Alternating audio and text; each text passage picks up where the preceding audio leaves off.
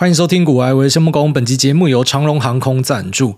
不论网友叫我建议买什么，一律都说买长荣。五月二十六号起，长荣航空二零二三夏季线上旅展最杀八五折起，未税三万有找就可以飞欧洲，全家大小一起去旅游，老婆开心，孩子高兴，绝对是最棒的投资。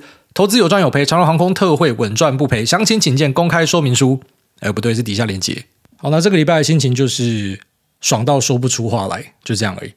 所以，其实过去半年的各种委屈、难受、啊、呃、检讨、黑暗什么的，就是直接完全的一扫而去，就已经没有任何的想法。那其实也不会因为说，呃，这次的绩效大爆射，然后就觉得呃自己变得很高兴或是膨胀什么。我觉得我自己成长了，就在过去一年的磨难之后，然后可能是。呃，过去十年来最大的一个科技回档，然后可能呃遭受了蛮大的打击，然后很快的在半年之后，很奇怪，半年前大家讲说你手上拿辉达的，你等于是韭菜，然后各个粉专都在骂，可是昨天你看各个粉专都在吹，然后很快那个风向就改变了啦，现在变成你手上没有辉达的都是白痴啊，真的是不到半年前你妈拿辉达的都被问说是不是白痴，可是现在风向完全不一样，但我还是按照自己的原定计划了，反正。呃，我在他财报前，我就开始一路的慢慢去降，因为我觉得大家都在吹的时候会出问题，但也不是说把它卖掉，就是把它降回去本来的部位啊，因为可能从二十几趴涨到他妈四五十趴去了，本来想说就留着这样子给它继续放大，可是后来觉得算了，还是把它减一减好了，就是照我在节目跟大家分享的，我希望说我的波动的啊幅度稍微小一点，我换去别的东西，我换去呃可能像博通啊、美光这样子的东西，去稍微平抑一下啦。所以当然有些东西是减在财报前面，然后后来喷二十几趴嘛。那你说会不会有点扼腕？有一点点，可是其实完全心里没有受到太大的影响，就是可能啊，可惜了，卖早了。但是你怎么知道？搞不好财报开出来，有时候成绩好，照样是嘛崩嘛崩，你就讲说，哎，还好干，我先跑了一点，所以已经开始不会去在意那样子的东西。我觉得去年帮助我很大，就是以前我可能受到影响的程度，假设是六分到七分的话，就是你卖完马上喷，然后六分到七分的影响，现在可能剩下两分，就还是继续认真的去过自己的生活，然后也。不忘记去犒赏一下自己啊，因为这一波干这个喷上去真的是不得了，好，真的是不得了。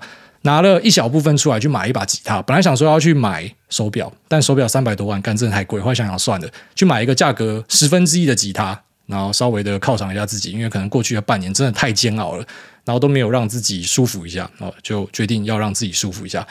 那我觉得过去自己半年的心情变化是蛮大的，所以我再稍微多分享一下，因为我觉得有些人可能会发现这样的分享是蛮受用的，就是在心理上的一些调整。那其实我自己本来假设都是归在家里做股票的话，我觉得我在过去半年的心理压力不会这么大。但是过去半年之所以心理压力很大，是因为嗯，我们节目不只是可能投资类的第一名，也是整个 Podcast 总榜上面，就是每一集上传我们一定都是第一名。然后在全球的 Podcast 榜上呢，诶。按照那个 Chartable 的排名，我们大概是落在四十到六十名。有时候我自己会吓到，就是我自己超爱的一些呃国外很红的艺人主持人，然后他的节目排名竟然在我后面，我自己会吓到。就是我们的流量其实不低。那当你今天有这样子的流量的时候呢，其实你就是背负了一些重量，你就会知道说大家都在看着你。所以当你今天表现不好的时候，像我自己去年表现不好的时候，就会很多时候会怀疑自己，然后想说我到底是不是一个废物？那其实心理压力很大，也会觉得说如果我这么废的话，我干脆收一收，不要出来害人，就有这样的一个感觉。那那时候被攻击的时候呢，嗯。也不会像过去可能，因为我自己是一个还算有自信的人，虽然不是那种很外显的自信，但是就是默默的知道说，哎，自己还可以。所以当今天可能有时候被酸或者说被攻击的时候，你自己心里面就会知道说，反正你口袋钱也没有比我多，根本不会在意你在讲什么。可是当你今天可能表现不好，那别人在讲这样的东西的时候呢，我自己是属于那种，我就会开始去反省，说我到底是不是真的一个废物，是不是赶快节目收一收，不要出来害人，就有这样的一个感觉。那。那时候也会有一些愤怒的感觉，就是觉得靠北，为什么涨的时候你们都不归功于我，然后跌的时候就要大家开始问说，诶，他停损没？他还套在里面什么小的？然后也会在心里面想说，干，等到老子创新高的时候，一定出来嘴爆你们这些废物。可是现在真的创新高了，也没有想要出去嘴爆这些人，就觉得我老觉得像你那种敲完枪之后，你进入一个那种佛系状态的感觉。所以我就很认真在思考说，哎，到底这些日子的变化是什么？为什么会变成这样子？然后最后面发现。好像也没有说特别的去做了什么样的改变，就是有点类似说，你接着弹吉他，弹到后来你的手指就会长茧，所以最后面你去捏那个弦的时候就不会痛，或是你可能去卧推推久了，你的呃手上也会长茧，所以你再推就没有感觉，或是你可能遇到一个渣男渣久了，你最后面发现，感，今约会对象不是渣男，你还觉得他妈身上有一点不对劲的感觉。我觉得一方面是习惯了，然后一方面可能就是真正的释放了自己，所以。开头这边可能像心灵台，但是我觉得很多人应该就是缺乏这一点，就是当今天可能面对一些批评跟攻击的时候，然后他可能就觉得非常的愤怒，然后等到他真的可能呃可以耀武扬威的时候，因为他最后面转头他是胜利者的时候，他就会跑出去嘴别人。但你跑去嘴别人，其实你就是跳不出那个圈子。那最后面就要记得说，你自己的竞争对手就是你自己啊，就不要去跟别人比，因为跟别人比真的太痛苦了。干像这个辉达碰到烂掉，你以为自己赚很多，就听啊、一个股市猛男跟我讲说什么，有人压辉达的 call 压到那个当量部位是几十亿。赚到烂掉，这真的赚到烂掉。不是说买了几十亿的权利金啊，就是说那个部位约等同于几十亿，买了这么多的一个扣，然后他妈喷到烂掉。就你要比比不完啊，一定都有那种很夸张的人。所以，当你今天疯狂的想要跟别人比较，或者你想要证明给别人看的时候呢，你就是一辈子都不会平静。所以，就像是我可能在呃前几期 Q&A 有跟大家聊到说，哎，最近比较少学酸民，所以我觉得我真的解脱了。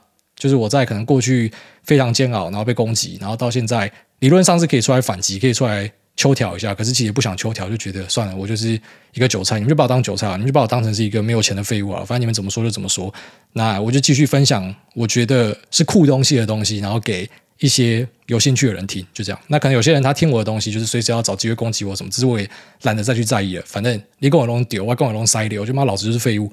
那有这样心态之后呢，其实我觉得我真的过得非常平静，像自己的绩效大报社，然后。我做的事情呢，并不是说什么啊、呃，马上去做一些很夸张的消费，然后或者说可能打电话跟我妈讲。以前我会打电话跟我妈讲说，哎，最近赚钱什么，我现在也不会讲，那觉得没有什么好讲的。然后也可能不会想要跑去一些群组分享一下，丢一下自己的单，因为大家都互相丢嘛。我现在也比较少丢，我就觉得不是啊，因为总是有人比你会赚嘛，所以现在也没什么好比的。那也不会想要去攻击别人，就是那种本来前面在嘴你的，然后人家嘴回去都不会想了，就觉得反正就这样子吧，还蛮平静的。就跟我老婆讲说，哎，我们出去走一走。然后就带他去阿里坎特，就从我们的 Torrevieja 开车过去，开大一个小时，然后就真正的好好的体验一个下午，就两个人一起在街上这样慢慢走，然后聊一些有的没有的东西。像我就跟他聊到说，上一集 Q&A 有人问我说，假小是不是吃素？好，那是不是吃荤？那这个其实一个很大的问题。我跟我老婆讨论了大概一个多小时，然后最后面结论就是跟尺寸有关系啊，就是说假设这个东西的尺寸是大的话，在广义上我们认为说这就是杀生啊，就像是我们可能今天在。脸上抹一些酒精，或者手上抹一些酒精，或者其实你知道你的睫毛上面有一些小虫，很小的虫，或者是你的床上其实枕头上有一些虫或什么小的，那你今天可能在做清洁的时候，你就等于是把它杀掉嘛。但这个算杀生吗？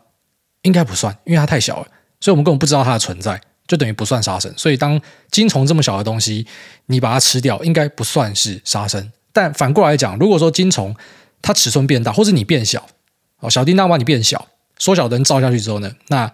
呃，相对尺度上，金虫可能变成一个小狗的大小。那当你今天把这个金虫杀掉的时候，你就是在杀生。那虽然说这个大家可能会觉得有点抽象，但我们这样说啊，萨诺斯在弹手指的时候，你认为他是在杀生吗？然后或是像是 Lovecraft 他讲的，呃，克苏鲁的这些神，那他们其实都是非常强力的存在。在他们的心目中，人类呢就是蝼蚁般的样子。所以，当你今天在造桥铺路的时候，你可能不小心铲掉一些蚁窝，你会觉得你在杀生吗？那当你今天是萨诺斯你在弹手指的时候，你是一个可以跨星系移动的生物。所以，当你今天可能觉得啊，这些人太多了，他们正在对环境造成浩劫，我弹一下，其实对他来说可能就只是环境整理而已。所以，你假小，因为小对你来说是一个里面的虫对你来说是一个太小的东西了，所以它其实。不是杀生，所以我稍微更正一下。我跟我老婆讨论之后，我觉得我上集 Q&A 回答是错的，就是假小应该不是杀生，哦，这个没有什么太大问题。但我们的共识就是说，当今天变成受精卵的时候，因为受精卵知道它最后没有长大成人，所以这个阶段可能你把它吃掉，那就算是杀生。我不知道怎么开头聊这个，但反正我下午跟老婆聊这个聊很过瘾，我觉得稍微跟大家分享一下。那应该都是尺寸的问题啊，就是当今天尺寸太小的时候，你就像是克苏鲁，你就像是萨诺斯。你铲除掉那些东西，并没有别的恶意，你根本不是有那个杀生的犯意，所以那应该不算是杀生。然后突然觉得说，哎，其实人生就应该这样子，我们就是可能看看股票，研究东西，过得快乐一点，然后要多花一点心思在家人或者自己的兴趣上。嗯，不知道，就我觉得蛮平静的。所以假设是一直以来听的听众，应该会知道，说我从那个煎熬，然后到现在这种不知道，就那种完全解脱的感觉，那个变化。我希望说大家也可以跟我一样，就是可能不要再栽在里面，因为。就世界上其实发生的坏事很多啦，然后会栽在我们自己身上的坏事也很多。就想说，干为什么是我？为什么是我遇到这样的事情？然后说你就会转不出来，你会想要去证明给大家看，你会想要证明你自己。然后终于发现，其实不用对任何人证明啊。你的老婆喜欢你就好，你的小孩喜欢你就好，真的是这样子。所以开头先跟大家聊一下我自己的一些心情变化。好，那接下来我们就来稍微聊一下辉达这一次的财报，真的是一个呃可圈可点非常好的一个财报，然后指引呢也给的非常的好。那按照我自己的理解，其实辉达它在下半年它的 H 一百才会大量的跑出来，也就是说 Q one 这个成绩是有一点超出预期，不应该 Q one 开这么好。如果 Q one 开这样的话，Q two、Q three、Q four 应该会有很震撼的成绩。但我自己先讲结论啦，我认为现在你看到辉达可以喷什么二十几趴这么小，那个就是在反映后面的东西，因为我都想到了，我不相信华尔街的人不会想到，就是 H 一百其实它最主要的投片都是在下半年。所以下半年这些东西会灌进来，然后现在等于直接拉过去了。所以之后可能会看到的状况，我自己猜啦，会像是可能台积电六百多的时候，然后那时候可能开一些好成绩，大家想说靠背，它那个营收这么好，怎么股价都不会涨？因为它前面直接一波拉完的。我自己猜测会是涨这样的一个状况啊，但是我也可能错啊，我不要去做太多的假设，反正部位就是 hold 在那边，也不会说什么啊，这是绝对的高点，马上把所有东西砍掉。但是呢，我是觉得可能相当程度的已经去反映了这样的一个东西。那我们这一集就从上游到供应链都去做一个比较完整的剖析啊。那我会抛一些数字，那这些数字假设是有问题的，欢迎来信跟我讲。因为其实在市场上有各式各样的声音啊，其实我自己也只能够去做判断，去挑出我认为是比较合理的一些数字来跟大家分享。不然说像前面跟大家提到的啊，大多数的 H 一百会在下半年出来，就我了解到是七八成以上。所以二 H 一定会比一 H 好，一 H 开的成绩假设非常暴利的话，那二 H 就会更加加倍的暴利。那只是可能有些人听到二 H 的投片量，就来说可能是呃七成，有些人听到是八成，有些人听到九成，那可能大家的说法会不太一样，但可能差不多共识是那样子。不过就是说，假设你有一个更准确的数字呢，那也欢迎你来跟我分享一下你的一些想法哦，直接私讯我就可以了。那我稍微来聊一下我最近知道一些东西啊，就是说。他到底在这个生意里面有多赚钱呢？那首先我们有注意到一个报道，有提到啊，魏哲家聊到说，他卖人家一个晶片卖他妈六百多美，然后这位朋友呢，他的那个伺服器拿出去卖的时候是卖二十几万美，所以这样子我们到底是不是朋友？我卖你这样一个价格，然后干你赚到烂掉，然后你可能还要再跟我抱怨说，哎，你价格太贵，那边涨价啊。其实看得懂这个故事的人就会知道，他应该是在讲黄仁勋呐，然后因为黄仁勋就是在过去。最常靠北，台积电现在涨价涨到太贵的一个人，然后终于被大家发现靠北，他自己赚到烂掉。但以他身为一个老板的角度，他当然会尽可能的去对供应链压榨嘛。废话，那个毛利多榨一点就是自己的。不过其实不是像可能本来大家看到新闻那样说啊，老黄的毛利应该都准备被吃光，都被台积电吃光，不是这样子。因为你从他财报注意到说，刚刚这赚到烂掉。那我们稍微讲一下它整个架构是长什么样子。那这个报道里面其实有提到说，他那个晶片是卖六百多美嘛，那个晶片是啊。H 一百的 GPU 啦，就说单颗的 GPU 是这样一个价格，可实际上辉达付出的价格不只是这样子，因为单颗 GPU 它不能直接拿来用，它也是要经过先进封装嘛，然后然后可能要把一些 PMIC 接进去，然后有一些记忆体要弄进去什么小的，然后最后面呢，它出给辉达的时候，就是 CoWoS 封装完的东西，那一个辉达的售价是两万多美，所以台积电卖它六百美的那个是一个晶片，那可是封装完之后，辉达售价是两万多美，那台积电在封装完之后，它的售价是多少呢？呃，就我理解是那个两万多美，辉达的售价呢去打两折，然后两折是辉达的成本。那成本里面呢有一半是给台积电，也就是说老黄一直提到的台积电涨价很贵，就是在讲他这个两成的一半，他被涨价，他觉得他的毛利被吃到，他的情状是长这样子，所以大家就可以大概推一下，所以台积电。在这个晶片上面哦，它煮出来之后是赚多少钱？然后辉达是呃赚多少钱？然后它这个晶片组可以卖多少钱？那它这个呃晶片组拿出去卖人的时候呢，然后它就是出给像是 SMCI 这样的一个呃伺服器组装厂啊，那它就是把八个 H 一百组在一起拿去卖，那就有理解到它拿去卖的价格是大概四十几万美。那同时呢，还有另外一个关键的供应商纬创，那纬创它不是像 SMCI，它是对一般的、可能 business。去做销售，他是给辉达，他等于说把它组起来之后，然后卖给辉达，然后辉达再把这个东西卖给客户。那伟创的价格是二十几万美，所以就直接是比 SMCI 少了一半。那辉达拿到这个二十几万美的机子之后呢，他拿去转卖，就整个系统包起来拿去卖是卖九十几万美，就我理解是八十几万到九十几万美，所以你就可以知道说老黄在这个生意上面有多赚钱。那目前市场上还有在讲说，像啊技嘉哈，它也是 AI 的一个受惠之一，那它的角色可能会比较偏向。呃，SMCI 就是 Supermicro 美超微的一个角色，它组装然后去卖，所以它有点类似是一个通路商的感觉。所以你可以把它想象成，他们就像是以前传统的那种显卡厂商，就是说，呃，我跟你买晶片，然后把它做成一个显卡拿去卖人，差不多这样的一个味道。只是这个晶片不一定拿得到，所以假设你可以跟技嘉或是 SMCI 买的话，可能就比较便宜一点，但是你不一定拿得到晶片。那为什么现在会呃，像辉达自己可以卖九十几万美，为什么要让呃这个通路商去卖呢？因为最主要原因是现在啊、呃，创的产能还不够，所以等到伟创的产能假设可以拉起来的话，我不知道，苏南想象辉达会继续让呃这两家去卖了，就可能会开始有一些供货的控制，所以这边可能会缺货，但是比较便宜。那在辉达这边买呢，诶不会缺货，可是价格是比较贵哦，可能是长这样的一个情状。先讲一下大致上是长这样。那其实，在里面的呃规格提升或什么，这我们在过去都跟大家聊过，就是说呃整个这种 AI 型的伺服器训练用的伺服器 H100 伺服器呢，它的单价是非常高的。所以，即便可能在 BOM cost 里面，老黄是占掉七八成，然后剩下的可能两三成是大家分。这个比传统的 CPU 伺服器呃。按趴数来看，好像供应链分到比较少，但是因为它的总价是非常高的，所以呃，其实供应链会分到的份额不一定比较少。就假设说它在老黄这边的纯度很高的话，它说不定更赚钱的。它量是变少了没错，但是因为单价是更高的，因为整个 BOM cost 是更高的。那只是这边可能要注意一个陷阱哦，就是在过去几集有跟大家聊到说，哎，可能在 AI 伺服器拉升之后呢，会排挤到传统伺服器的话题。那这个话题呢，一样我也先讲我自己认为的结论啊，就是说它是一个呃。短期被低估，可是长期被高估的事情。什么叫短期被低估呢？因为各个啊、呃、这些云服务的提供商或是大企业，当他们今天决定要开始去买进更多的 AI 伺服器的时候，你要知道它的 Capex 就这样，它资本支出的量就是这么大。所以今天你要去买很贵的 AI 伺服器，你一定会排挤掉你本来可能针对传统伺服器的一个投资。所以你可能会在 AI 伺服器这边好多下个几台，可是你就砍掉一堆传统伺服器。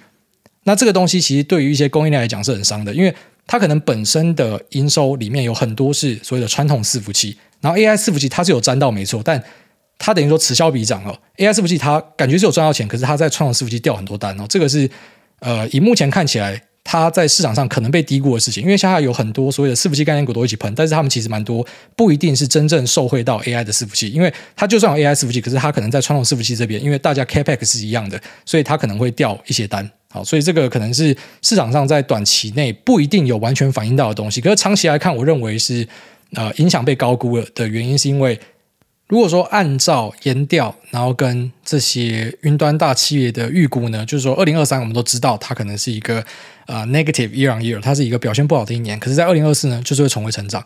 那这个成长其实不会因为 AI 的伺服器而消失掉，因为 AI 伺服器它拿来的目的就是去训练模型。它主要是训练用的，那推论用的就是我之前跟大家提到的 ASIC 晶片哦，可能之后推论就是用各家自己的 ASIC 晶片为主，但那个发酵我猜是一年之后，但我自己就等于说抢先先去布局一点。那可是呢，训练的就是说大家可能抢在这一年赶快去把这个货拉起来，但不代表说它之后不会有本来云端资料中心伺服器的需求，它还是会有那个需求，它只是额外的多了一个 AI 的分支任务，所以可能在今年，因为大家都在抢嘛，所以。我的 Capex 就这么多，我先分一点过去 AI，可是在明年呢，我觉得就会重新回到一个正常的拉货，也就是说，呃，长期来看不会因为这个排挤效应而造成一些传统伺服器的供应链好像就此就会进入一个死局，好，就是它可能不像大家想象这么可怕，可是短期可能是没有被估到的。那所以也因为这样的一些想法呢，我觉得啊，在接下来的 AI 的股票变化可能会产生一些分歧，就是那些真正受惠于 GPU 伺服器的公司，它可能在 CPU 伺服器的份额没有很大，可能是新进入的厂商，就像是伟创这样子。因为这个呃 GPU 伺服器，它它等于是一个最大受惠者，它可能可以撑得比较久一点。那可能像是通路商这样子的技嘉或是嗯 SMCI 哦，假设辉达这边有办法拿到大量的产能的话，它还有必要去。呃，让这些通路去卖嘛，我自己会稍微打一个问号，但不是说他们不行啊，就是说他们还是有很多产品线哦，像啊、呃，技嘉这边在他们法说就是提到，他们还是有 AMD 的东西或什么，所以可能对，就是最后面惠达这边搞不好会卡它，但它还是可以卖 AMD 的 MI 系列，或是可能不知道，有些人可能去卖 Intel 的 Ponte Vecchio 系列，这也是他们的 GPU 伺服器。虽然可能现在大家对 AMD 跟 Intel 的 GPU 系列都没有抱任何的期待，不过呢，那个东西可能也是有补动的一个效果。那再来呢，可能一些伺服器的材料载板。或者说散热相关的，就要去注意说，呃，因为它前面跟着大家一起上来，但如果开始被大家发现说，靠背哦，它在 CPU 这边掉的单其实是掉很多的，那 GPU 这边补动补不回来，搞不好就会呈现一个股价的分歧走势啊。所以这是我大概想了一下，跟朋友讨论一下，我们认为说可能会发生的一个状况，那也因此去做一些部位的调整，就是说。我们不太会去靠感觉啦，一般就是可能你要有一个分析，这个分析不一定会中，但是你知道你自己是有分析，你是有凭有据的，所以假设要去做修正的话，也是比较好调整，不会说最后面变成进退失据这样子。那简而言之呢，就是前面讲那些东西，我想一堆人应该很想睡觉。我们再讲结论，结论就是回答绝对是非常看好。其实我。一直以来都是辉达的大队长啊，就是我我对他非常看好。那只是呃，我开始认为说它产生一些隐忧。第一个就是说估值层面，因为现在每个人都觉得它非常好。当然我们不是故意要跟大家反着说，你也知道说有时候大家都觉得很好的东西，像可能特斯拉，大家都觉得它很好，它就真的一路涨，它是有可能就会继续一路涨的。只是啊、呃，跟自己过去的习惯不太一样，就这个标的一般是要被唱衰的。然后现在大家竟然都觉得它很好，所以搞不好就有一点那种可能未来估值会修正的一个可能性。因为不是说它没喷，它喷很多。所以有没有可能它现在一次反映了后面的东西？这个是我自己第一个呃假设。那第二个呢，就是说 CPU 的伺服器在今年的表现可能会比想象中的再更差一点，因为呃，你从辉达它直接超越 Intel。它变成最大的伺服器的呃营收占比者，然后外加它交出一个超乎预料的成绩单，然后以及在二三四季表现可能都会比现在更好，你就知道说它排挤的效应应该是比想象中大，所以大家今年的 Capex 就是这么大，大家拉了这么多的 GPU 伺服器，代表 CPU 伺服器一定被吃掉很多，至少在今年来看是这样子。那只是呢，在明年可能就会回到一个比较正常的状况。那第三项就是不确定什么时候会发生，但是我们都知道说 AI 的模型可能未必会继续去追求往更大更强的方向走，因为在国会的听证会上，OpenAI 就提到说他们可能不会在接下来的一段时间内推出 GPT 五。那我们也注意到，在 Google 的发表会里面有提到，它的那个模型就是从大到小，小可能就是丢到终端的这种 Edge 的装置上面去，它可以用比较小的模型，可达到类似的效果。所以 AI 的模型可能未必会去追求要用超级巨大庞大的算力，然后越算越强，因为可能发现呃不需要到那样子就可以达到效果了。所以可能在训练电脑的拉货会着重在这一两年。假设是针对客户端来说，那可能在未来的一两年之后呢，就会变成辉达自己拉货吧，因为它有一个 DGX Cloud 的服务。那这个服务呢，就是给中小型的业者，因为他没有办法自己去搞一个呃资料中心，或者他自己去搞。自己的算力，他就是用租借的方式，他跟辉达用租的方式。那辉达一定是要养自己的伺服器，所以他可能最后面就变成他自己拉货自己的东西。也不是说这个训练电脑的需求在大家都不需要训练模型之后就会消失，因为辉达可以自己扩充啊。只是可能它会出现一个转折，从本来大家聚焦在 H 一百这种训练电脑，然后到可能之后会开始聚焦在 Inference 的 H 相关的项目。所以推论晶片，我觉得它是未来的一个大宗，它的价格一定是比较便宜，可是它的量会是大的。就类似说，我们今天在注意一些可以去拯救市场的东西。我们一般不太跟你讲 To B 的东西，因为 To B 的东西量比较小，一般都是 To C 的东西，它量才可以大。所以这些推论晶片可能是放在一些智慧装置、物联网或者手机里面的，那它可能在之后会是一个重要的看点。这个是为什么？我觉得一些 ASIC 公司或是呃帮这些科技巨头服务的，然后一起去产出不管是 RISC-V 晶片或是 ARM-based 晶片的这些公司，未来都可以稍微注意一下，因为啊、可能我们会开始从。这个 training，然后去往 inference 去移动，但这个时间点我不确定，我真的不知道。就像可能我自己虽然持有辉达很久，但是我也不知道 ChatGPT 会突然冒出来。有时候就是可能一个东风来就发生了。那我们既然不知道什么时候会发生，我们就是先让自己曝险一点进去，就先放进去等啊，去等看看啊。那这也是为什么会做一些部位调整的原因。所以这边稍微的跟大家分享一下。那我在自己之前，我就先跟我一个朋友讲说。我这一集会先出来分享我的拙见，然后那个拙是手字旁的，就是我觉得我的。这个分享呢，可能未必是很完整的，但是我就先丢出来不管。那搞不好就会有一些听众来给我 feedback。好，虽然我们自己其实有一些管道可以 check 一些事情，但是这个东西因为大家都还在探索啊，所以其实有蛮多的未知。那就算是一些产业人士，可能也没有办法跟大家讲得很精准。好像可能前阵子不是有蛮多分析师在吐槽说，这个台积电的预测不准嘛，已经不可以参考或什么的。然后最近那个分析师他有改变说法，他就说，哎，这个公司的呃说法可能是对的，姜还是老的辣哈。公司派可能这个下半年预计的。啊、呃，单会进来呢，是真的会发生。但虽然他现在改变说法，那他之前在质疑公司的时候，我也讲说应该是要以公司为主。但现在我真的不知道嘴他，就是我要跟大家强调一下，我我觉得啊，在坊间分享的人，每个我都是非常敬重，就是大家都是出来分享自己的意见，其实每个人都是对自己很有帮助。但是我稍微讲一下我自己的意见啊，我认为呃，对，就是我们应该多相信一点公司派，可是不代表辉达的这个单进来啊，它的 AI 单进来，它可以把台积电的洞补起来。因为呃，目前我们注意到的状况是，下半年的手机还有在继续砍单，那这砍单的量是很大的，它应该是没有办法靠。就像说我前面已经把 H 一百的数字都报给你了，你去乘看看就知道了。那个营收推进去里面，那个是个位数爬数，那个没有办法去把那些砍单给补回来。所以呢，可能还是需要一些白马王子啊。目前知道说有像 Bitmain 哦，比特大陆，然后或是。呃，不知道，就是可能我跟大家提到的那几个科技巨头的 ASIC 比较快的，可能就是特斯拉；进行中的可能就是 n a p r n a 跟 TPU。如果说大家都有办法进来卡的话，那真的就可能像，其实台积电公司派早就跟你讲，他就说 HPC 它未来是会比手机好，他们早就这样讲了。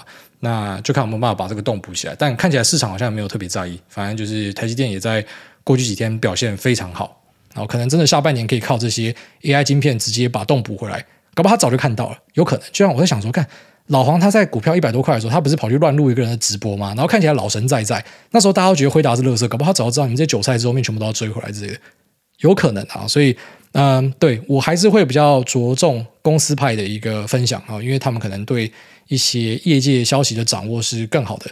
那同时，我会去参考一些啊业内分析师他们的一些说法，然后去和自己了解到的东西去做一些综合的评量。那最后面呢，可能就是丢出我认为的剧本是这样跟大家分享。那如果可以的话，我们就有更多进一步的讨论哦。所以，呃，这集我们不会去聚焦在跟大家讲啊，辉达成绩多好什么，因为那个你自己上网看就好。就是我现在已经越来越不喜欢去分享量化的东西，因为我发现这个东西现在好像在市场里面大家是在拼时效性一样哦。每次这个财报开牌，真的是各家都是比谁更快的去写出这个量化数据的分析。那我觉得这个已经是一个红海市场了，很多地方都会看到这样子的讨论，所以我们就偏向去聊呃一些展望面啊。然后一些可能质化分析的部分，那希望对大家有一些帮助啊。其实我也还在整理我自己的思绪啊，不过就是直接把我自己目前想到的东西跟大家分享一下。好，那这期节目就在我们将进 Q 的部分。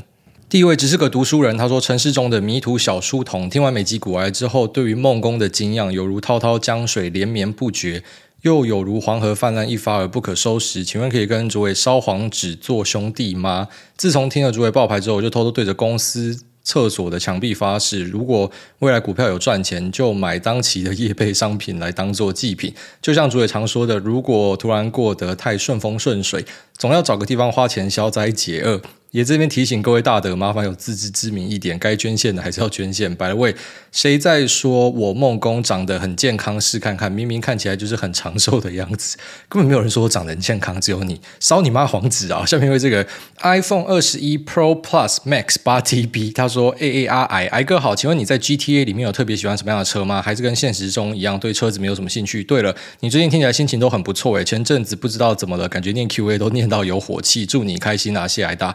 呃，我在 GTA 里面，我比较喜欢玩飞机飞来飞去，然后去挑战各式各样很奇怪的地方降落，就是开客机，然后可能呃在山上的一个小道降落之类的。我玩那个什么模拟飞行，我也是玩这样子的，就是去最小的机场，在喜马拉雅那边，然后开超大的飞机，那是我小小的兴趣。那车子呢，我就是把所有车子买到满而已。那开个两分钟之后，可能就换下一台，类似这样。然后后来很快就没有兴趣了。所以呢，游戏不可以太快封顶。想想这个那个人生有点像，假设你太快封顶的话，其实是一个诅咒诶，因为你就再也不会有任何的热忱。那为什么我的游戏会封顶呢？其实鲨鱼卡本身我之前是有氪，但是我后来有遇到中国的外挂仔，干他超屌的，他直接当圣诞老人，然后他就在呃，反正 GTA 的游戏是可能每个游戏房里面会有二三十个人，然后你每次开启新的游戏，可能就跑到新的游戏房。然后有一次我加进去的游戏房呢，就有一个中国老铁，他疯狂的送大家钱，所以我在里面就是。不只是财富自由，是那种比尔盖茨的等级，所以我什么东西都可以买到。然后后来，我觉得这真的破坏我的游戏体验。一开始很爽，但是后来全部东西都刷一轮之后就，呃就觉得这游戏没有这么好玩的。那再来，他说我是不是念 QA 念到有火气？不是啊，我念 QA 都是很开心的哦，所以。有火气的可能会是可能前面节目的片段或什么，但是其实回答大家问题都是蛮开心的。那有时候面对那种来来踩你、来吐你的，可能会有一点不爽，可是其实也不会到有火气，就这个东西对我的心情是不会有影响。那当然有可能就是最近真的过太滋润了。下面有这个 KK 零一二七二六一八，他说大风大浪卡在浪顶，今天阳明股东会发布股利，也是一股二十。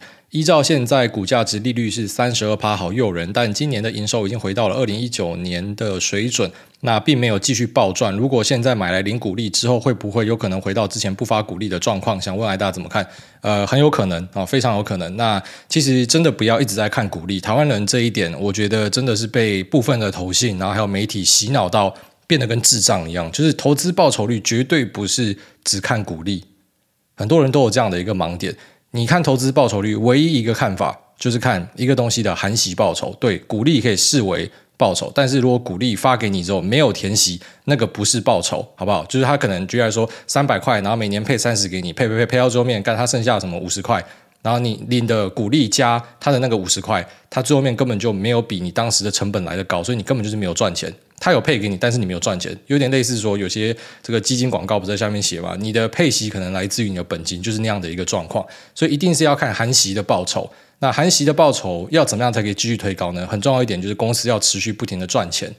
所以啊、只看配息会有陷阱，因为美国也会有这样的陷阱题，就是他给你超高的配息，他就配这一次之后都没了，然后可能就一路崩崩到底。所以配息当然有的话很好，可是最重要就是要看含息报酬率，然后去找那种还原全息的图，然后去看一下含这个配息它的报酬是多少，它的资本利得是多少。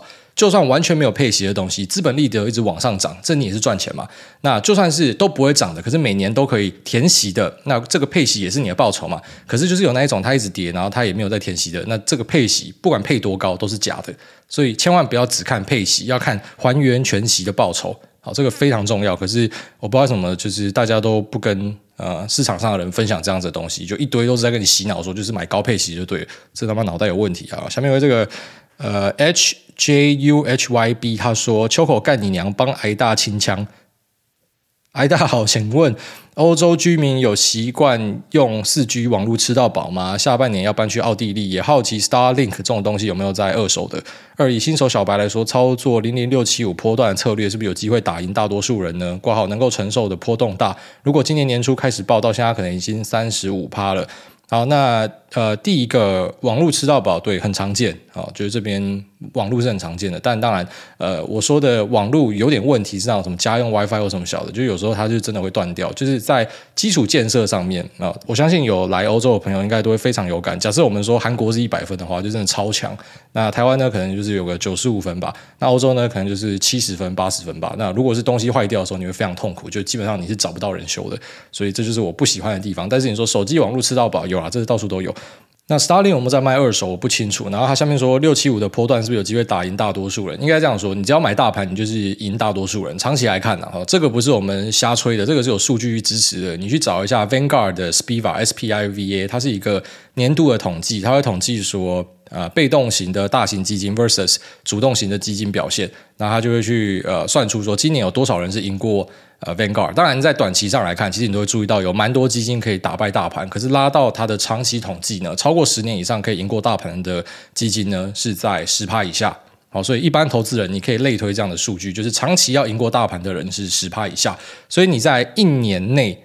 就是你说什么今年做六七五，废话，六七五是两倍的大盘呢，好，所以它当然会赢过大盘，它当然会赢过大多数人啊，因为今年大盘至今表现是不错的，它又开了两倍，它绝对是屌打大多数人啊。可是你反过来想，你是在去年的山顶买进，你现在就是屌输大多数人，因为你是两倍往下撞，所以呢，看投资表现一般不会只看一年，一定是要看长一点。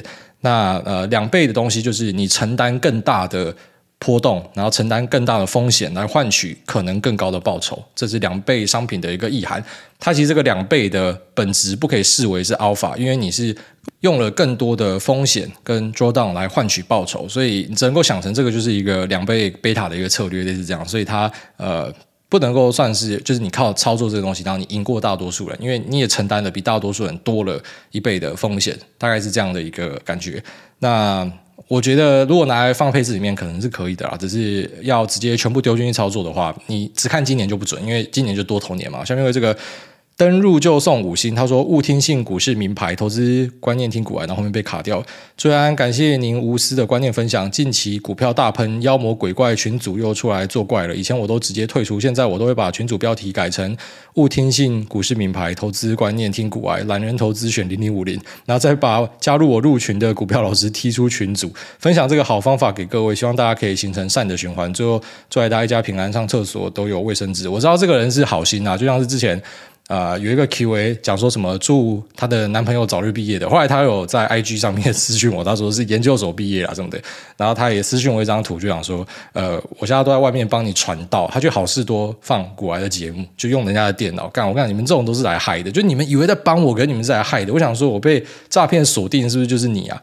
虽然诈骗是锁定一堆人啊，但呃，前阵子有段时间他们专门在找我，就是用我的照片，用我的。影片或什么小的，那其实大家知道 AI 的魔力嘛，哈，可能你之后还会听到我的声音，诈骗拿去 AI 刷一刷之后，然后拿出来骗大家，大家真的要非常小心，要认明正版。那。对，就是你们这样搞会帮我招黑啦，不要这样子。那对他这个方法是很不错，就是被加进去之后，其实可以把呃群组里面的人全部踢走。我自己偶尔被加进去，我也会啊、就是顺手去做这样的一个功德啊。那下面这个天母谢梦工，他说爱辉达爱梦工，本来起床下面可以站十分钟，看到辉达喷发直接软掉。礼拜六老黄要来学校毕业典礼演讲，这下非去不可了。感谢艾大上级推出，祝艾大生日快乐，绩效报社。另外艾大可以祝我毕业顺利。那还有六月二十七号生日的女友 Ruby 与 Page 生日快乐吗？啊、祝这个天母谢梦工他的 Ruby 与佩女朋友生日快乐，应该是台大的学生吧？哦，老黄要去演讲，那个演讲稿呢，在我现在的这个时间，就是罗马时间早上九点十六分，我刚已经把它看完了，是一个还蛮激励人心的演讲啊。下面这个 Openheimer 他说：“Some mysteries are best left unsolved。” Hi，癌大，若未来台海地缘政治风险持续增加，你会选择定居国外还是留在台湾呢？一般市井小民可能多数只想直癌跟。资产能够继续累积，是否海外的工作是最佳避险做法呢？那另外推推 Apple TV 最近的一个新影集《末日地堡》，源自小说《羊毛记》四部曲。若喜欢《The Last of Us》末日题材，观众说不定也会爱上。那这边提供癌大小说创作的一些灵感，祝福癌大节目长红，在做下个十年百，每集必听的观众路过，我非常感谢。那对，在去年有蛮多，嗯，我们先讲投资。圈内的朋友，有些不是自己的朋友，有些朋友的朋友，但是就听到有蛮多，就是跑去办了一个国外的公民，因为他们觉得可能是有问题。那你说我自己会怎么样选？我觉得我不会想要去定居国外，因为如果是的话，我只要定居国外，我就不会一直飞回台湾了嘛。我觉得在台湾还是呃蛮开心的，我觉得我在台湾过得很快乐啊。只是你说，假设真的发生战争还怎么样？我觉得我唯一会考量是我儿子，就是我儿子可能我会希望他平安健康，就这样。我觉得每个父母都是这样希望的。那我自己呢？我老实讲，我真的不在意啊。我会觉得，如果今天是要打，大家气氛对了，然后就来打啊。如果说今天可能觉得我在这边没有意义，那我可能就会离开。我没有办法跟大家讲答案，而且我也觉得没有人有资格可以跟大家讲答案。我就坦白跟大家讲，在资讯圈内哦，有点懂事情的人都知道，一堆在跟你喊抗中保台的。我们当然要抗中保台啊，只是很多人喊的一副就是他妈他会冲第一的嘛。那小孩子是美国人啦，好几个都是啦。然后等爆料，大家默默的等爆料，好几个粉砖在那边昂虾的，大家默默的等。小朋友都是美国人啊，啊，我还是要强调，你小朋友要跑去美国生，当然没有问题。你身为父亲，身为母亲哦，我们帮小朋友去决定一条不一样的路，OK，这个都是很合理的事情。但是如果你的小孩是这样做选择，你就不应该一直叫人家说什么干，你要去呃抛头颅洒热血，我觉得这个就是很很不对的东西。所以我觉得小朋友呢，我会希望他不要受伤，是这样子。那我自己呢，我老实讲，真的不太在意，有时候会觉得。不知道发生一些大事，可能也是不错的，所以自己能够参与到，可能也是一个蛮赞的事情。我自己真的不知道我会怎么样做选择，目前是这样。但是如果我真的怕的话，我早就去国外了。所以我是觉得还好。那一般人呢？你说你要不要就这样跑去国外？你会怕你就去啊，啊你不会怕就留下来。其实道理就这么简单，每个人都应该有自己的选择。那只是要跟大家讲，你在国外的生活可能会跟你想的不太一样。很多人对国外都会挂上一个神奇的滤镜，粉色滤镜，然后觉得外面一定会比较好。你在台湾的生活假设都没有过得很好的话，你去国外应该是不会过更好。啊，因为你的语言不通，人生地不熟，人脉什么都没有，你到那边可能就是整个做最低等的工作啊，是这样啊。那可能你是有能力的跑去国外，那不一定。只是我认为说，就不要有这样的幻想啊。你哪边舒服就待在哪边。啊，其实各地都可能会有风险啊。就你不要觉得说什么啊，现在跑去国外就是没有风险。谁跟你讲的？刚才那个欧洲现在在打呢，他们正在打呢。你说那个会不会扩张，他们打到其他国家？他们那边讲说什么台湾会呃被中共干，就话他们自己先被干。我觉得是蛮有机会的。就是很多东西真的不能说死啊。你最后发现说，其实对很多什么国际情势的判断跟预测什么小的一堆，根本就不是按照大家预测的方向去进行。所以我自己是不会对说什么他还打起来感觉到很悲观，擦枪走火什么，我觉得是有可能的。只是你说要打下来，要什么把整个岛清光啊，这个真的想太多。你看那个俄乌战争之后就知道，哎，不是说什么要轻敌或什么小，就是有时候我们尽量用一些比较理性的角度去看事情哦，不要用一堆什么撒狗血、什么小的东西，然后跟大家洗脑或什么的。你理性一点看，然后去做判断会比较容易一点啊。那我会认为说，大家都应该去做适合自己的选项就好。像我就觉得，我不会想去定居国外。那可是你说你要我把我的儿子我养大的送去打仗，我还真的也不希望。我就坦白这样跟大家讲，所以呃，我觉得儿子是我最主要的一个考量。那我自己呢，没差。好，下面这个脚麻要怎么逃？他说五星拥护癌主席，感谢癌大的分享。想问癌大有没有想投资的公司，但没有上市上柜的呢？我的话是全联跟义美，会选择这两间是因为全联的运作模式自己比较了解，认为相对于同行有相当高的竞争优势，而义美则是好吃。哦，nice pick，我觉得这两个都是很不错的选项。那我自己会想要投的话是 Steam 吧，我早就想要投 Steam，我真的很喜欢 Steam。那它是一个呃游戏的选购平台，游戏平台。那大家都说玩游戏是一个体验，可是同时呢，收集游戏本身也是一个体验。我相信我们的肥宅朋友啊，大家应该在 Steam 里面都超过百款以上的游戏，每次夏特跟东特都骂进去，直接把它刷到爆掉。那如果这个游戏公司它可以让我投资的话，我会非常想要投资它啊。它除了有这个平台之外呢，那它也有自己的一个就是像 Steam Deck 这样的东西。它有在做硬体啊，那这家公司目前就是没有上市。如果它上市的话，我会觉得非常有兴趣啊。下面这个陈 YM，他说：“Baby Shut 嘟嘟嘟嘟嘟嘟，请问来到未来 TSM 的产能足够 AI server 和其他的 HPC 用吗？会不会排挤到其他的 HPC，导致未来手机复苏之后抢不到晶片的产能，重演供应链紧张？”祝诺亚快快睡过夜，癌大持股慢慢涨过山。哦短期内应该是还好，但长期这样的剧本是蛮有可能发生的。那我才会在上一集还上上集的节目跟大家聊到说，虽然现在抠这个太早，就是台积电还在呃掉价动嘛，但是我认为它应该很快在前端的制程就会再一次的供不应求，因为大家会去抢，所以。抠得太早了，但是我觉得会这样子，所以呃，就去做相应的布局嘛。你知道，投资里面就是你有一个想法，你就去做那样的布局，然后承担结果，哦，赚钱赔钱就是会直接反映了你的看法是对是错。当然有时候可能不要看得太短。那目前 AI server 呢，呃，以老黄的 H 一百来讲是 N 四嘛，那 Dojo 是 N 七，TPU 是十六跟五，那 Annapurna 呢是丢在好像是五的位置，好，他们应该都会有跨节点，但是。我说主轴跟可能未来主推的地方会在那些地方，所以你会发现它没有全部都挤在同个地方，他们可能每个人用到的是不一样的。所以我觉得辉达的竞争对手可能会是 AMD，然后跟 Intel，那再来可能各家的 ASIC 可能会落在五跟七优先，然后之后他们可能也会往三纳米去前进，好，三四纳米这样。所以嗯。短期内不会看到大家打架，但是中长期非常有机会。这就是为什么公司派直接跟你讲说，HPC 是未来主要的一个动能。所以手机晶片大家会互相打架，然后抢产能。那现在在 HPC 呢，当然我们可能也会看到类似的状况。所以。嗯，应该是这样子。下面有这个潮湿脑饼干，他说祝梦工一家人的愿望都实现。主位好，职能治疗师法修法需要大家的关注。举例，过动儿在早期介入后可以快乐的长大，不被视为是问题的儿童；中风的主妇在改造厨具后也可以煮饭给家人，不被当成是累赘。医学的为生命增加岁月，复健让岁月增添生命。关于职能治疗在做什么？为什么要修法？请追踪粉砖职能治疗师修法联盟。祝各位好人一生平安，然后祝你们顺利。下面这个。呃零三八零 J，他说老黄带我飞高高，哎大安，先祝全家平安。诺亚好可爱，今年 Nvidia 的涨幅超乎想象，两百三十到两百六十的区间卖掉部分持股的，我现在感觉很蠢。祝福诸位持股继续喷射，送啦！挂号留言时已经喷二十啊，也非常恭喜你，不会啦，卖掉一点 OK 啦，就是。你知道，你不可能每个东西都会吃到嘛。有时候你卖掉一点，后面是崩，你就很开心嘛。所以那都是很事后论的啦。我觉得你只要知道自己在干嘛，那不会有持续的去铺险，去稍微的加减码都没有什么太大问题。下面这个 FND 六他说：“我把女友甩了。”哎，大家好，先五星奉上。小弟，我最近刚把女友给甩了，原因是她是个绿茶。我发现之后就立刻像股票投资一样停损止血，避免后续更多不必要的麻烦。虽然有点不舍，但还是祝福她。想问大有没有碰过绿茶的经验，或者是有没有其他的建议？那另外想起来，大家用唐老鸭的方式。帮我跟新竹大美女吴半仙说，不要了，不要一直出这么难的题目。他说祝你工作快快找到，那等你飞高高，记得带上我。谢谢大家，祝福大家身体健康，好人一生平安。不知道，就你的做法是对的。我觉得不管它是什么绿茶、红茶、玄米茶，只要是怪怪的，就直接砍掉就对了。哦，就是不要想太多。当你今天。感觉有问题的时候，一般就是直接去针对那个感觉做处理。你了不起就是再观察一下下，但是只要是哪里怪怪，就直接砍掉。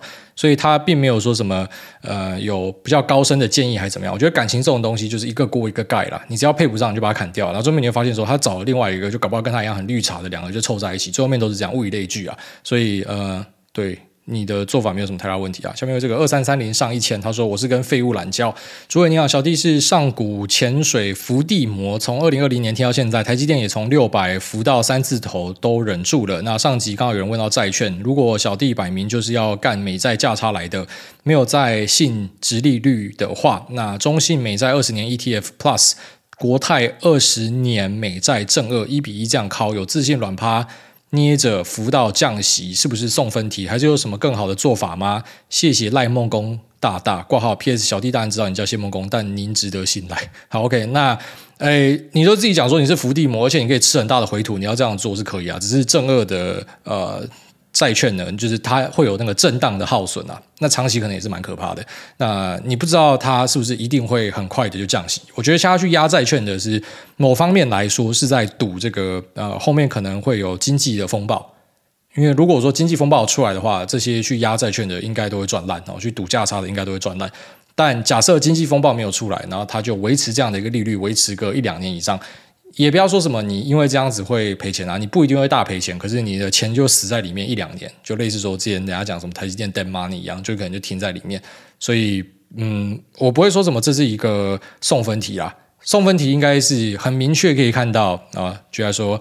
一个东西的现货目前是三百块，然后它的股期只有两百八，然后这可能就送分题，我直接进去收敛，这个是百分之百会赚到的。可是你说这种有国际经济情势在里面的东西，你要把它当送分题，可能有一点这个比较嚣张一点啊。所以我会觉得，呃，你不知道后面会怎么样。当然，我们都会认为说利率不可能可以停在这么高的地方，然后经济不会爆掉，这是市场目前主流的一个说法。所以呢，它一定要降。那只是它会不会疯狂降，降到像可能二零二零年那样子贴近地板？呃，这就不知道了。但如果真的这样的东西发生的话，你去赌债券价差，你就是大赚嘛。那在我的看来是对，我知道债券这边可能有东西可以赚，但我选择去压股票。然后现在回头看，其实这个选择非常正确。好，所以就是你去选择一个你觉得舒服的东西去做就对了。然后尽量还是要挑自己熟悉的东西打。那你。有办法可以捏住的话，我觉得什么策略都可以去试试看。下面有这个 Anthony Pan，他说五星吹爆，主委安安，第一次留言潜水两年，第一次留言，希望可以被念到。感谢诸位的观念矫正，让我从前年时怎么样买怎么样亏，变成稍微会资金分配。今年随着 Tesla、Nvidia、Palantir 跟 TSM 起飞。那另外，我想请问癌大，我大三目前要准备药师国考，五月二十五号会到财报开完后，我就把股票全部清仓，高歌离席，然后 all in IEF 跟 EW。WJ，请问癌大，我这样子做有不妥或是太冲动吗？如果有，请不吝观念矫正。那如果有必要，也可以直接灌我一拳。最后，烦请癌大祝我药师国考一次就过，谢谢。好，祝这个 Anthony Pan 国考顺利。那他这个做法我稍微翻译一下，就是他本来是呃选股，然后他选股捞到了之后呢，他就直接一键清仓，换成是 IEF，就是七到十年的美国中期国债，然后配 EWJ，就是台湾的 ETF，在美国交易，那变成一个呃股债配的配置啊。那这样子有没有什么问题，或者太冲动？我觉得完全没有问题啊。就是假设你要专心国考的话，你换成这样的配置是正确的哦。你如果是放现股的话，你不免可能就是还是要一直去看说这个各个股票的表现是怎么样嘛。那直接把它切成是 ETF 的话，可能就会比较轻松一点啦。所以。没有什么太大问题。下面因为这个健美子他说五个大猩猩，哎大你好，本身有经营 YT 频道，那算是下班做兴趣的。YT 一年总分润大概只有八百美金，每次 Google 的外汇来都要被银行内扣解汇费四百台币。一想请教有没有办法可以省下解汇费，或是哪家银行的收费比较低？我的 YT 收益不高，每次入账还要这样被收钱，真的是很不开心。YT 收益目前累积大概是三千美。懒人投资的话，癌大会建议全换台币买六二零八，还是直接丢美金定存呢？那因为现在连续升息，定存利率好像不错。挂号有查过，目前定存六个月大概是年息四趴，还请癌大开示救救我这个奈米级有土博。好，那首先第一个问题的解方不知道，可能就是你要是银行的 VIP，或许可以谈看看吧，不然就是不要呃，可能每期钱过来你都跑去领，因为这样子你那个手续费是一定不划算的，就累积久一点再去领。但当然，如果你非常需要这笔钱的话，那没办法，你就要给人家抽这种高昂的手续费。那再来，呃，去买六二零八还是要去美金定存？这个要问你自己啊，施主。但如果你是老听众，一定就知道说，我不可能叫大家去定存啊，我最讨厌就是定存啊，所以我一定是妈跑去买股票，这是我啦。但你会怎么样做？我哪知道？你觉得舒服就怎么样做，两个都是不错的选项。定存是稳赚不赔啊，啊，股票是有可能会赔钱啊，啊，只是股票的上涨报酬，呃，整个爆发性都好很多啊。就看你有没有那个软蛋去承担而已啊。下面一位这个呃重训听骨癌杠铃掉下来，他说我爱苏妈，作为好相隔三百集再次留言，希望可以被选到。目前二十多岁，在某台资金融业工作跟感情都稳定，年薪大概是一 M。但一直有个出国工作的梦想。虽然认同挨大说，年轻的时候想做什么就赶快去做，但面对离乡背景，还是会不免感到焦虑。想请问诸位该怎么跨过心理上追求自我实现跟待在舒适圈的纠结呢？祝诸位一家健康开心，谢谢。那舒适圈为什么叫舒适圈？就是因为很舒适嘛，所以你要跳脱，你因为各种不适嘛。那人性就是我们一定会选择往舒服的方向去走，所以大多数人其实只要建立舒适圈，应该就很难出去了。所以不要觉得说什么是不是自己废啊，没有动力啊什么，因为它叫舒适圈是有道理的。谁会他妈的有事没事想要去洗冰水澡？谁会他妈的有事没事？你知道吃生蚝会拉肚子，然后还跑去狂吃？哎，我哦，因为干我妈的，真是活到三十一岁，然后才知道原来生蚝我吃了会拉肚子。因为我本身肠胃就不是很好，然后我也很爱吃生蚝，喜欢吃大鱼大肉，有的没有的东西。那因为肠胃没有很好的关系，所以就很习惯，反正有时候吃完就是要拉，就这样嘛。然后只是因为前几天在西班牙的时候，就呃，可能就是默默的发现说，哎，靠北，原来关键可能是生蚝，诶，因为我很常吃生蚝。然后可能我过去有时候什么肚子会痛啊，屎在滚啊什么，其实就是生蚝。那当我今天知道这样的事情之后呢，我并没有去逃避它，我反而在接下来几天我都跑去吃生蚝。然后我现在就直接从八十三公斤瘦到剩下七十九，然后我很开心。就即便这件事情其实是不太舒服的，可是我还是去做。为什么？因为我知道它会瘦。虽然这样讲起来可能很很白目、很白痴，但我不知道。我觉得这个你可以参考看看啦。就是跳脱舒适圈，你假设要去说服是值得的话，好，就是去探索这个过程是值得的话，它应该是要有一个回报。所以就来说，你今天可能跑去国外，可以直接拿到高一倍的薪水。你刚出去一定是各种不舒服啦，而且你最后可能发现说，干税后啊，你开销什么都算一算，你不一定比较赚钱。可是因为它有一个诱因嘛，然后让你去做，你做了之后，可能就莫名其妙在那边就形成一个新的舒适圈，所以就成功的跑出去。可能是要这样子，就类似说这个有事没事，你当然不会想要吃生蚝，然后跑去拉。但是因为吃生蚝真的太好吃了，然后或是可能因为吃了之后它会瘦，所以你就因为这样子会去做一个明明就不是这么舒服的事情。虽然这样讲有点像歪理，但是这是我马上第一个联想到的事情跟你分享。我觉得要有一个动力啊，不然其实大多数的人很难主动跳出舒适圈，特别是知道跳出舒适圈未必会有更好的结果，他可能就不会想这样做。他可能要至少有一个很明确的投射，知道说，哎，我出去我有一个上档的期待空间，我才会想要这样做。所以它并不是一个简单的事情啊，啊，它蛮考验每个人的人性的。好，那这边。